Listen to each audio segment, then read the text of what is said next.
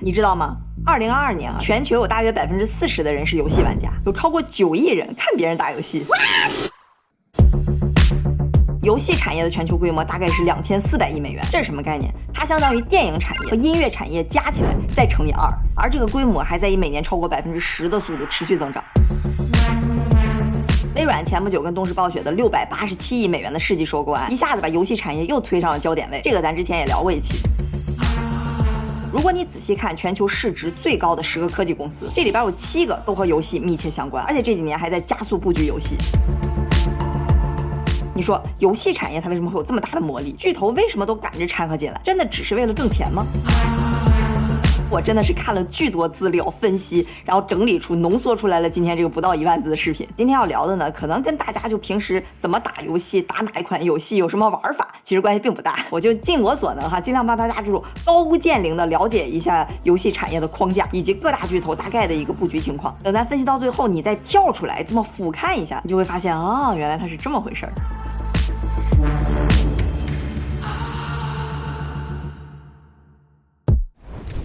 二三十年前的这个游戏市场啊，非常简单，也非常纯粹，就是开发商把游戏给开发出来，然后发行商呢把做好的游戏再发行在各大平台上。这三块本来呢就相对比较独立，互相合作，井水不犯河水。不过慢慢的啊，因为上游的开发商他发现开发成本越来越高，周期呢又长，就越来越难独立生存。而中下游大的发行商跟平台呢，他们就凭借着靠近用户带来的资本优势，就一点一点吞并了上游的开发商，使得这个行业开始纵向整合。慢慢呢就崛起了传统游戏机的三巨头：索尼、任天堂和微软。早期呢，基本就是索尼和任天堂的天下了。你要是看全球历史上最畅销的游戏机排名前十名，基本上就被这俩给包圆了。有些朋友可能不知道哈，就想当年任天堂的 Game Boy，索尼的 PS2，那可以说是风靡全球。你要是拿个 Game Boy 去学校，那基本上就拥有了无限的话语权，可以横扫全班所有的零食。嘿嘿，这里边哈，尤其是索尼，就围绕着它那个 PS 游戏机打造了一个生态圈，真的是非常强。他还特别爱签那种各种形式的独家，来巩固自己在游戏圈里的老大地位。但你不得不承认哈，人。像索尼有确实很多游戏都很不错，所以呢，它也能维持住这个生态圈。然后呢，当你的市场占有率达到一定的程度，你的内容也有一定丰富度的时候，就可以搞一件什么事儿呢？就是订阅制，收会员费嘛。索尼就推出了 PlayStation Plus，你每个月就只要交十几美元的会员费，就可以几百个游戏随便玩。这种会员制的好处是什么呢？它就相当于给这个已经有自己生态的索尼构建了一条更宽的护城河，玩家就有更强的激励留在你构建的这个生态里，从而极大的增加了用户的粘性。其实不光是索尼哈，现在全球各大游戏平台，什么微软、任天堂、苹果、谷歌、英伟达、易电、育碧等等吧，全都推出了自己的订阅服务。我跟你说啊，就这个可以说是当下很多游戏平台的主战场。你就感觉好像从 Netflix 奈飞它的流媒体订阅制称霸全球之后哈，这个消费者好像慢慢也开始接受这种形式了，每个月定时定点就把这个。钱从我卡上划走了，都不用我手动付款了，你说多好？真是太方便了。所以你看，索尼哈，虽然呢它的 PS 卖的非常好，但是它在整个游戏收入里头，其实这个游戏机只占非常小的一部分，主要的大头呢还是围绕着游戏构建的这个生态。说白了就是卖游戏和卖会员费。刚刚咱们说的像索尼、任天堂这种可以叫是传统巨头吧，可以说是靠着游戏机起家的。而我们看这个是历史上哈，就各种不同的游戏设备带来的收益的一个演变。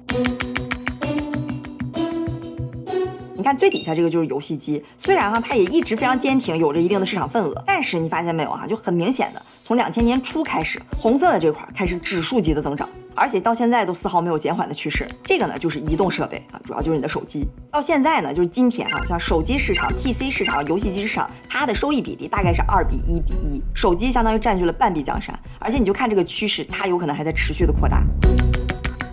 这波手游崛起的浪潮当中呢，产生了很多风靡全球的手机游戏。这背后哈，可以说最大的赢家就是腾讯了，也是现在全球最大的游戏公司。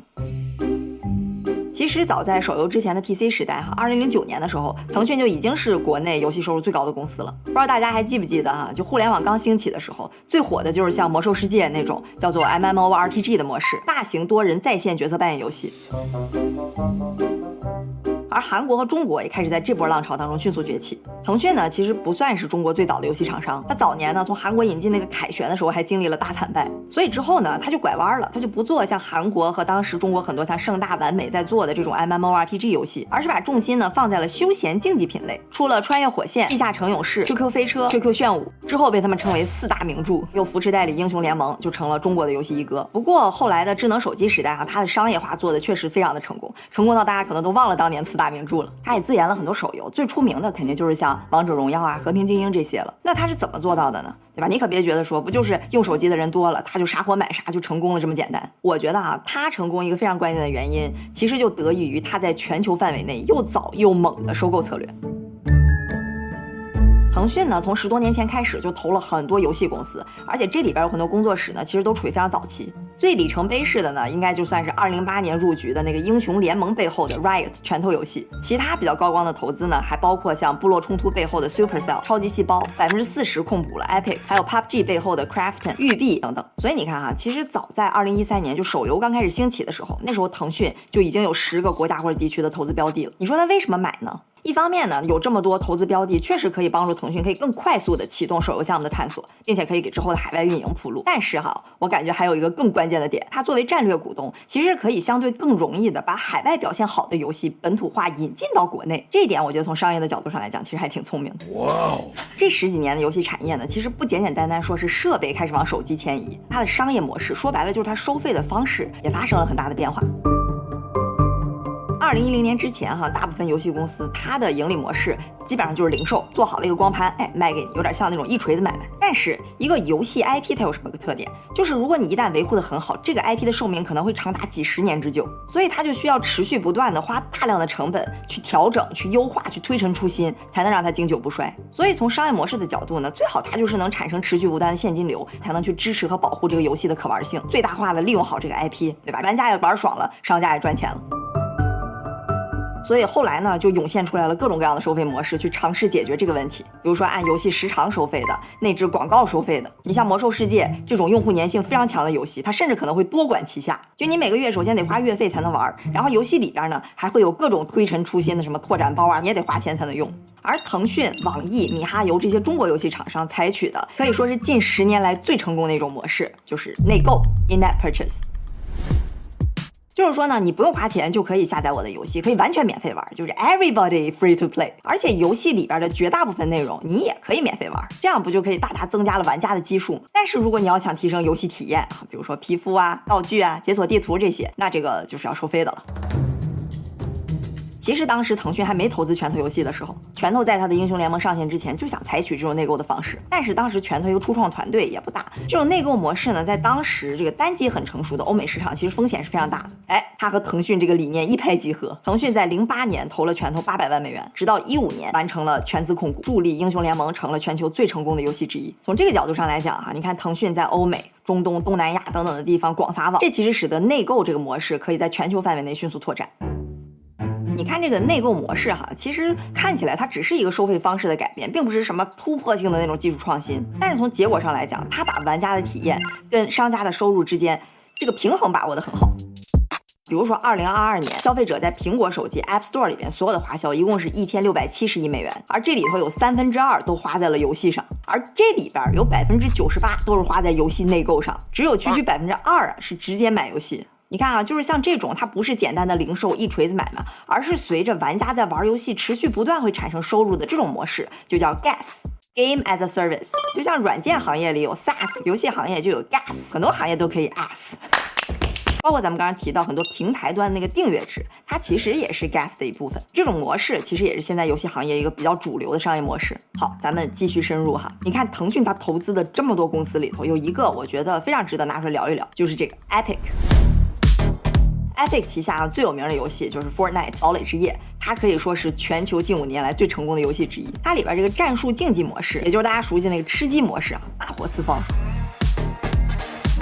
它的商业模式啊，其实也是吸收了游戏的内购模式，保持了每年五十亿美元以上的收入。就这么一款游戏，就给 Epic 贡献了百分之九十五以上的收入。但是啊，我觉得为什么这个 Epic 这么值得聊啊？其实并不是因为 Fortnite，大家可能也发现了，咱们今天重点聊的其实都不是游戏本身。我想说的是它的看家本领。就是游戏引擎。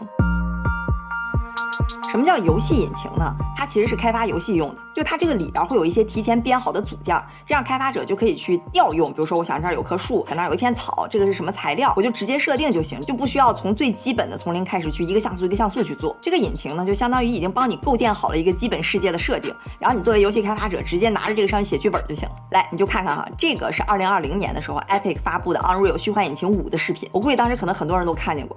但为什么我还想放一遍呢？因为每次看的时候，我都感觉真的非常震撼。你就看它这个逼真程度，你能想象到它整个画面光影都是电脑合成渲染出来的吗？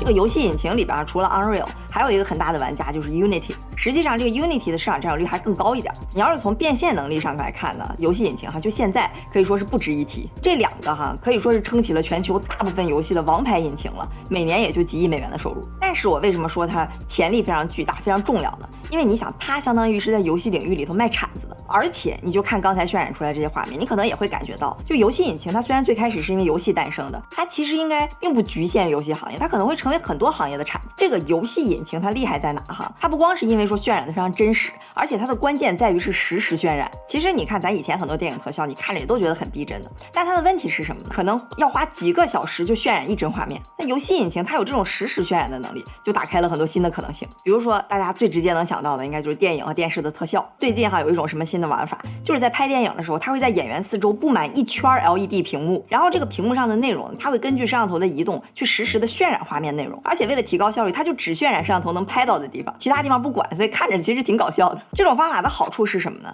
就一方面是因为的场景是完全实时渲染真实的，所以呢演员身上的那个光影就会更自然，而且很多情况下成本也会低一些。比如说最近的《曼达洛人》《西部世界》，全都大量用到了虚幻引擎的这种手法来拍摄。再比如航空航天领域，NASA 和 Epic 去年就宣布要用虚幻引擎五来创建火星的资源和体验。南航也用腾讯的游戏引擎给飞行员做模拟驾驶的场景训练，能非常高效逼真的去模拟出来机场的跑道啊，包括飞行过程当中的天气变化等等。虽然哈，就说实在的，现在它的应用很多都是在一些细分的领域。虽然它现在还只是被叫做游戏引擎，但是你随着虚拟世界跟现实世界的融合越来越紧密，很多领域都肯定会需要这把铲子。这也是为什么哈，Epic 跟 Unity 的估值能翻得那么快。你看，二零一二年，腾讯当时就花了三点三亿美元就收购了 Epic 百分之四十的股权，而到二零二零年，索尼花了二点五亿美元就只买到了百分之一点四。你这么一算，Epic 的估值八年里就翻了二十多倍。你再比如说前两年元宇宙特别火的时候哈，Unity 的股价也是哐哐涨，那市值一度超过了五百亿美元。你要知道啊，那时候它的年收入才只有十一亿美元，到现在都在持续亏钱。说实话，这个估值就感觉还是挺扯的。但同时，它也说明了市场有多么看重这个游戏引擎。说到游戏产业啊，还有一家巨头不得不提到的，哎，就是微软。尤其是它收购了动视暴雪之后，收入已经超过了索尼，紧随腾讯。这个微软的布局哈，其实还挺有意思的。咱们都知道，它早期是靠着这个 Xbox 游戏机。它有个问题是什么呢？就这个 Xbox 的业务，它和微软其他的一些办公业务是相对比较割裂和独立的。所以大概十来年前哈，曾经有一阵子就流言四起，说比尔盖茨想把这个 Xbox 业务给卖掉。最后啊，还是在纳德拉强烈的建议下，才保住了这块游戏的业务。而这之后呢，微软它不但没有边缘化游戏的业务，反而是越发的重视了。那你说为什么？为什么要花那么大的价钱买动视暴雪呢？首先，肯定有一些非常直观的原因，对吧？我这么有钱，我觉得游戏有前景，那我拓展一下我的 IP 怎么？而且还能拓展一下我在游戏领域的影响力，对吧？你别整天说到游戏就是什么腾讯、索尼、任天堂，我们的 Xbox 也是很厉害的。咱刚才不是说各大游戏厂商都在搞那个订阅制吗？那个订阅制就很拼它这个库里的 IP。那我要是能把使命召唤这种大 IP 握在手里，那心里还是踏实。刚才这些其实都比较直观，还有一个原因是什么呢？就是我估计微软它也发现游戏机这个市场份额在走下坡路了，所以呢，这两年你应该也能看出来啊，它对 X Xbox 本身的研发。更新有点心不在焉了，他希望自己能够在移动端，就手游的市场能有一定的分量，这可是弯道超车干翻索尼的好机会啊！你又不能把腾讯买下来，对吧？那你就榜单里划拉划拉，哎，那就是这个动视暴雪吧。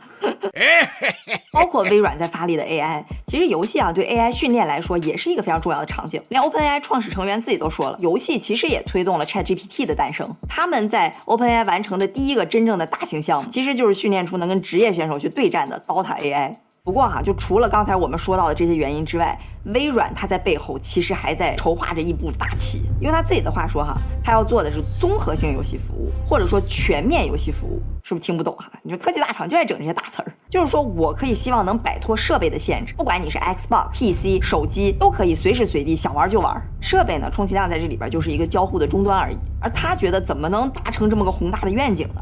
哎，这就说到了又一个关键的业务，就是云游戏。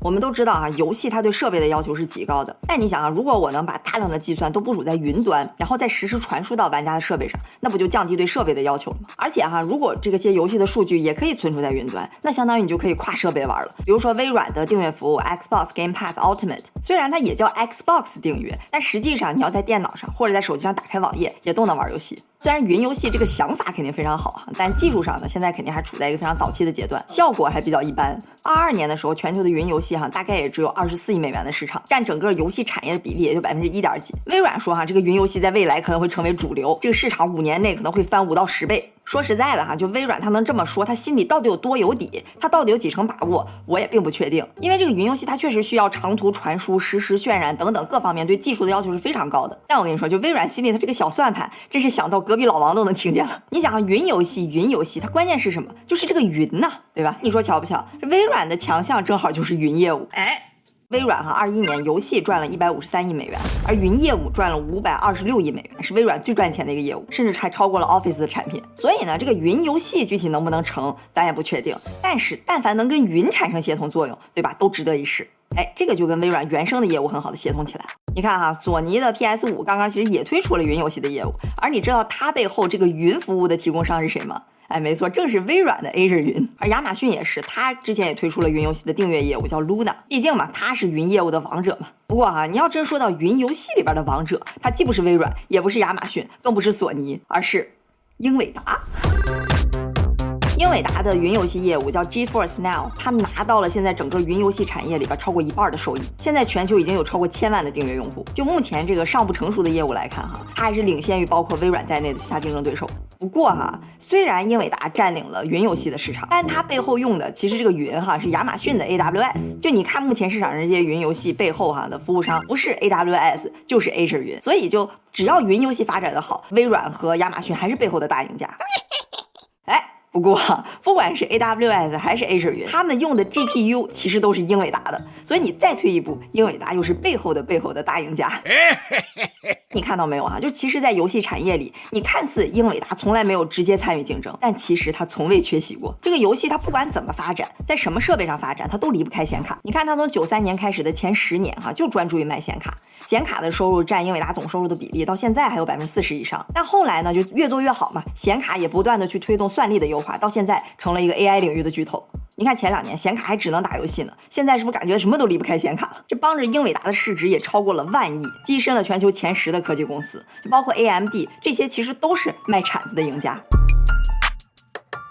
好，我们接着看这个全球游戏收入排名前几的公司哈。你看这里不还有苹果跟谷歌吗？这俩咱还一嘴没提呢。这两兄弟哈，老实讲，之前也不能算是认认真真做游戏，就是收收手机商店里的过路费嘛，也算是吃到了手游崛起这一波的红利。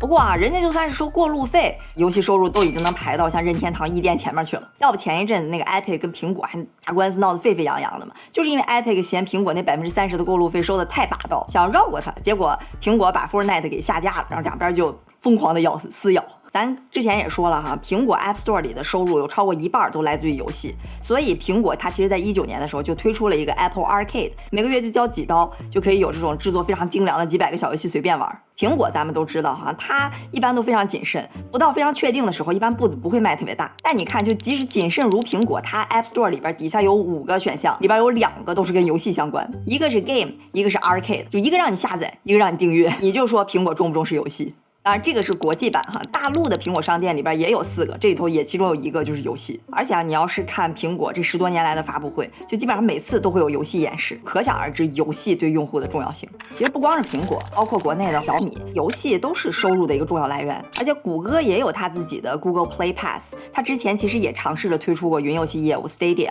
只不过因为表现不佳，在去年被关停。其实手游哈，它还有个很大的外溢效应，就是因为它玩家众多。你看刚刚苹果那个数据，超过一半的收入都来自游。戏，而我们知道哈，手机里头最吃硬件的就是游戏了，所以它其实也倒逼着很多厂商去为了优化游戏的体验而去优化手机。你比如说，很多游戏玩家非常在意屏幕的刷新率，厂商呢就从六十赫兹提高到一百二十赫兹、一百四十四赫兹，甚至一百六十五赫兹。后来为了省电，还来了个可变刷新率。再比如说，今年苹果也给手机加入了光线追踪技术等等吧，包括很多品牌也有那种专门为游戏优化的手机。你看啊，你发现没有？就一般游戏的平台端都真赚钱，要不就是被巨头把守着，要不然就成为了巨头。不管管是游戏机这边的索尼、微软、任天堂，还是手机端的苹果、谷歌，全都是利用了自己在终端系统上的优势，近水楼台先得月。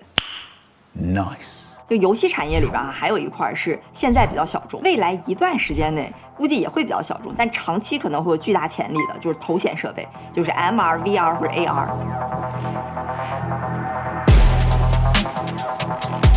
咱刚才不是也看了那个游戏发展史上它历史设备的演变图吗？你会发现，其实游戏产业一个非常重要的推动力就是它设备的创新和它背后技术的创新。最早期大部分都是 arcade，就是游戏厅里那种巨大个儿的游戏机。之后呢，崛起了游戏机，掌上游戏机，迎来了任天堂和索尼的时代。再后来，PC、智能手机、腾讯、网易的游戏业务又崛起了。而 VR 或者是 AR、MR、XR，总之就是什么 R 吧，就被认为很可能是下一种全新的交互模式。之所以说它背后潜力巨大，肯定不是现在 VR 设备。里边那种你简简单单的，比如切水果、看电影或者打个什么射击游戏。如果它能做到足够的轻便，它很有可能会成为我们和虚拟世界的一个接口。这个其实就是那套元宇宙的设想了。我们之前也聊过。听到这儿，可能有朋友就觉得说，小林你就搁那瞎吹，对吧？这个 VR 都被吹了这么多年了，还这么小众，你讲它做甚？哎，这个就不是我挑的哈，你就看 Meta、苹果、微软这三大巨头都下场开始做这个头显设备。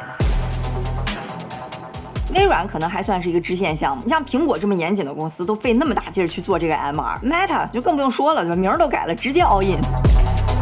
这个 Meta 哈，虽然现在元宇宙也没搞出什么特别大的名堂，这个头显设备呢也比较初期，但人家砸了两百多亿呀，至少巩固了自己在元宇宙或者叫空间计算这个维度的巨头地位吧。所以我跟你说，真指不准哪一年这个图里那个 VR 或者 MR 就变得巨宽了呢。说到这儿哈，不知道大家听小林今天聊了这么多，有没有一点一点 get 到？其实我在介绍这个游戏产业的时候，埋的更深层次的一个点。你发没发现，就很多时候咱们在聊的，其实已经不是游戏本身了。就我们这个框架图里边，已经开始旁逸斜织出各种各样的小块块。现在整个的游戏产业已经完全不是最开始那种开发个小游戏放在平台上给小朋友们玩那么简单了。它本身模式越来越复杂的同时，其实也衍生到辐射到了其他更多的产业。那回到我们最开始的那个问题，你说为什么这么多巨头都这么着急忙慌的赶着要加入战斗呢？是，它是赚钱，可是它不光是赚钱。像微软、亚马逊，它砸了这么多钱进来，因为游戏还可能带动自己的云业务。苹果和谷歌入局，也是因为游戏可以增强他们用户在自己系统里边的粘性。腾讯投资 Epic，也是看到了游戏引擎在未来的空间。Meta、苹果、微软开始做头显，也是因为看到了所谓的元宇宙在未来的更多可能性。就包括特斯拉在测试自动驾驶和辅助驾驶的时候啊，也会用到游戏引擎去模拟整个三番的路况场景。你看这些游戏连接的产业，芯片、AI、云计算、XR、自动驾驶等等，都是前沿的技术，也是全球科技的主打方向。所以这些大厂都跻身游戏，一方面是赚钱，另一方面也可以布局自己的一些业务。那有这么好两全其美的路，他要是不走，那不是傻吗？所以说，游戏它对于很多巨头来讲，其实是他们发展很多科技产业的一个顺风车。你看，英伟达就是一个非常现成的成功案例。它原来就是一个卖游戏显卡的，但是就是因为认认真真的改进显卡，最后吃到了 AI 的这波红利，成为算力王者。它可不光是走运才赶上的哈，大家可以感兴趣，如果看看之前我们聊英伟达那期，黄仁勋确实在很早的时候就一边做游戏显卡，一边在布局 AI，一边赚钱一边发展。而反过来呢，你要是看 Meta，对吧？它元宇宙靠不靠谱，咱先不说哈。但你要是想往这个方向发展，那游戏肯定是一个脚踏实地的捷径。Meta 偏不走，对吧？砸了两三百亿美元进去，偏要搞什么社交。现在那个 Horizon World 官方的月活用户才二十来万，可以说是这些年来科技圈最大的失败案例之一了。Meta 这不最近才反过法儿来想明白这个事儿，开始把 Horizon World 的重心放在游戏上了，推出了首款游戏。虽然这里边的人现在还是没有腿。而且你看，像欧盟也看到了游戏的重要性。去年十一月份，高票通过了游戏法案，通过国家和欧盟的援助来支持电子游戏产业的发展。像韩国和沙特，其实也都把游戏产业放到了国家的战略层面。这个哈，其实也是为什么我今天想跟大家聊一聊游戏产业的原因。虽然我个人不怎么玩游戏，但这个产业确实是越来越重要了。就它表面上是一种满足人们感官刺激的一种娱乐方式，可实际上呢，它是和科技交融的一个产物，而且和未来硬科技的方向也高度重合。所以你发展游戏，其实带动了周围一圈科技的迭代，而这些迭代也反过来会再带动游戏，它有很大的社会能量，就是一个螺旋上升的超级数字场景。所以你看啊，游戏是用来玩的，但游戏产业它可能是铺路未来的。